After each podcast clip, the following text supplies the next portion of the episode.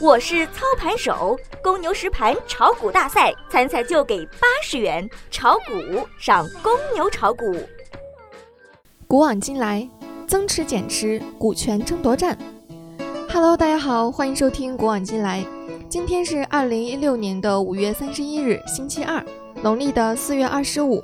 今日宜开市立券安葬破土，即嫁娶以喜入宅。今天呢是第二十八个世界无烟日，你戒烟了吗？刚刚看到电视上播吸烟导致癌症，哎妈吓死我了，赶紧的点根烟压压惊啊！你说我爷爷吸烟，爸爸吸烟，到我这儿不能断了香火呀，所以我下定决心，以后再也不看电视了。在二零一四年的五月份呢，股市行情持续低迷，受到这个影响啊，减持套现现象有所减缓。但是在增持方面，股价较低的周期类产品受到了产业资本的关注，上演了一幕幕的股权争夺战。这次增持最亮眼的就是房地产行业，金融街在获得安邦保险抢筹后，公司第一大股东北京金融街投资集团及其一致行动人年内第二次增值了公司五千五百万股股份，继续捍卫了第一大股东的地位。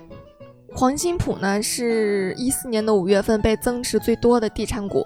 虽然华文投资在四月底通过增持成功夺回了控股权，但是呢，还没有被捂热。在上海中科创及其一致行动人深圳中科创增持下，五月末的时候呀，第一大股东的位置再次戏剧性的变动。此次股权之争呢，也导致了新黄埔成为五月份增持最多的公司。那么问题来了。增持减持是什么意思呢？增持减持呢，都是证券业中的一句行话。减持顾名思义呢，就是减少持有股票或者期货指标的数量。非流通股可以流通后，他们就会抛出来套现，这个呢就叫减持。相反的，增持就是增加持有，也可以叫加仓。无论是对股票、期货、基金、其他可以上市交易的证券或者商品啊等等。在原有的基础上再添加买入，都可以称之为增持或者加仓。比如说呢，小白今天心情特别好，所以呢，在本来持有的股票基础上，今天又买了一百股，这个呢就是加仓一百股，或者可以说增持一百股。增持有两种情况。一般机构对优秀的有发展潜力的股票开会或者做研究的时候，会给予这只股票增持的评价。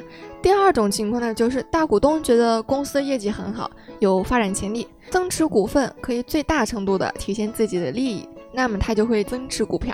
在这里呢，小白提醒您一定要理智，不要因为机构评级增持就盲目买入，不要追高。机构评级增持呢，也不一定代表它就增持了该股。